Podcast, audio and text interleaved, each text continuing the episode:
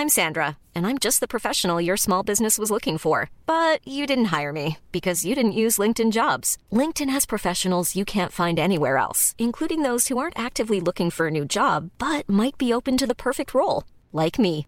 In a given month, over 70% of LinkedIn users don't visit other leading job sites. So if you're not looking on LinkedIn, you'll miss out on great candidates like Sandra. Start hiring professionals like a professional. Post your free job on linkedin.com/people today.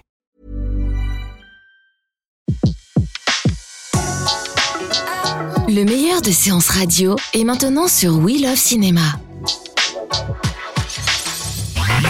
Le pavé dans la toile. César Monterol crève l'écran. Chaque mardi à 18h sur Séance Radio. Imaginez un ciel bleu où un soleil brillant de mille feux inonderait de ses rayons un monde de paix et d'amour, où le bacon serait une fleur qui pousserait partout et où Nathalie Portman serait célibataire. Ce tableau, chers amis, on appelle ça une utopie. Mot que je ne vais volontairement pas définir afin de conserver l'image d'un homme qui ne prend pas ses auditeurs pour des imbéciles.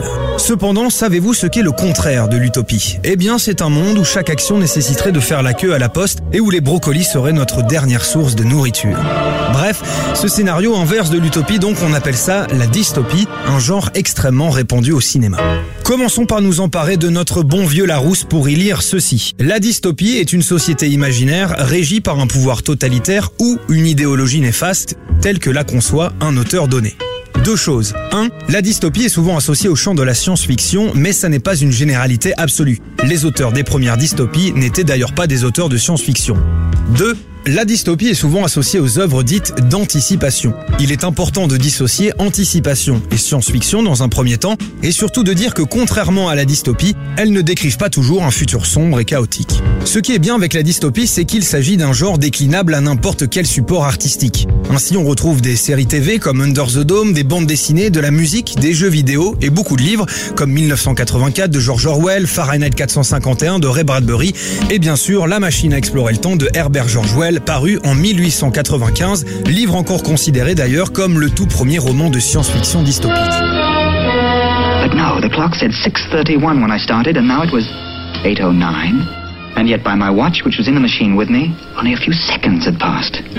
Mais vient le domaine qui nous intéresse tout particulièrement, le cinéma. Car oui, jusqu'à présent on a surtout parlé littérature, mais c'est normal, quand on parle de dystopie, on se rend compte que ces deux arts sont intimement liés, vous n'avez qu'à regarder tous les films dystopiques adaptés de romans. Bref, on recense aujourd'hui plus de 200 films dystopiques. La structure narrative de ces derniers reste assez classique, un futur cauchemardesque dans lequel liberté et technologie font rarement bon ménage. Mais ce qui est intéressant ici, c'est que l'aspect chaotique de la situation prend tout son sens autant à travers nos yeux de spectateurs qu'à travers ceux des protagonistes principaux qui évoluent à l'intérieur de cet univers. Notion cinématographique basique poussée à son paroxysme dans ce genre précis.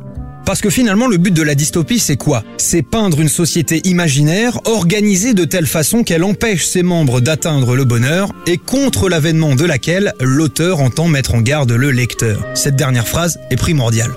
Puisqu'au-delà de la simple volonté de créer une fiction, la dystopie, c'est un message critique envoyé par l'auteur ou le réalisateur. Essayons donc de lire à travers les films pour comprendre ce que le réal a essayé de dénoncer. D'abord, V pour Vendetta de James Matteg, sorti en 2005 avec Nathalie Portman, Hugo Weaving et Stephen Rea.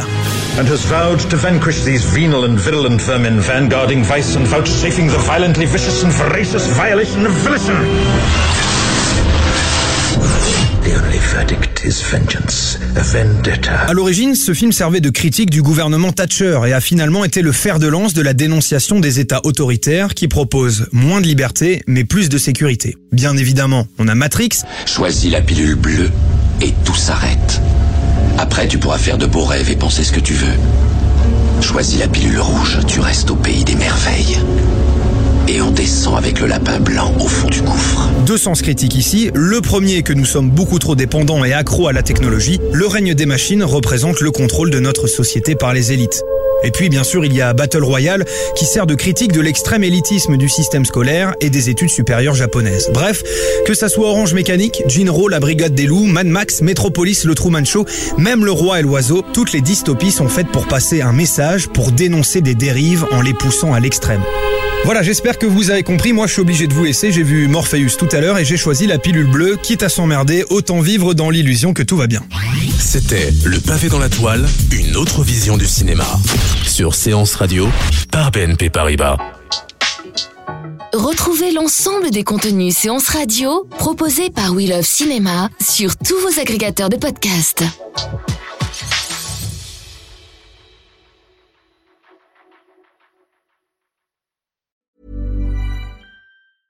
Mom deserves the best, and there's no better place to shop for Mother's Day than Whole Foods Market. They're your destination for unbeatable savings, from premium gifts to show-stopping flowers and irresistible desserts. Start by saving 33% with Prime on all body care and candles. Then get a 15-stem bunch of tulips for just $9.99 each with Prime. Round out Mom's menu with festive rosé, irresistible berry chantilly cake, and more special treats. Come celebrate Mother's Day at Whole Foods Market.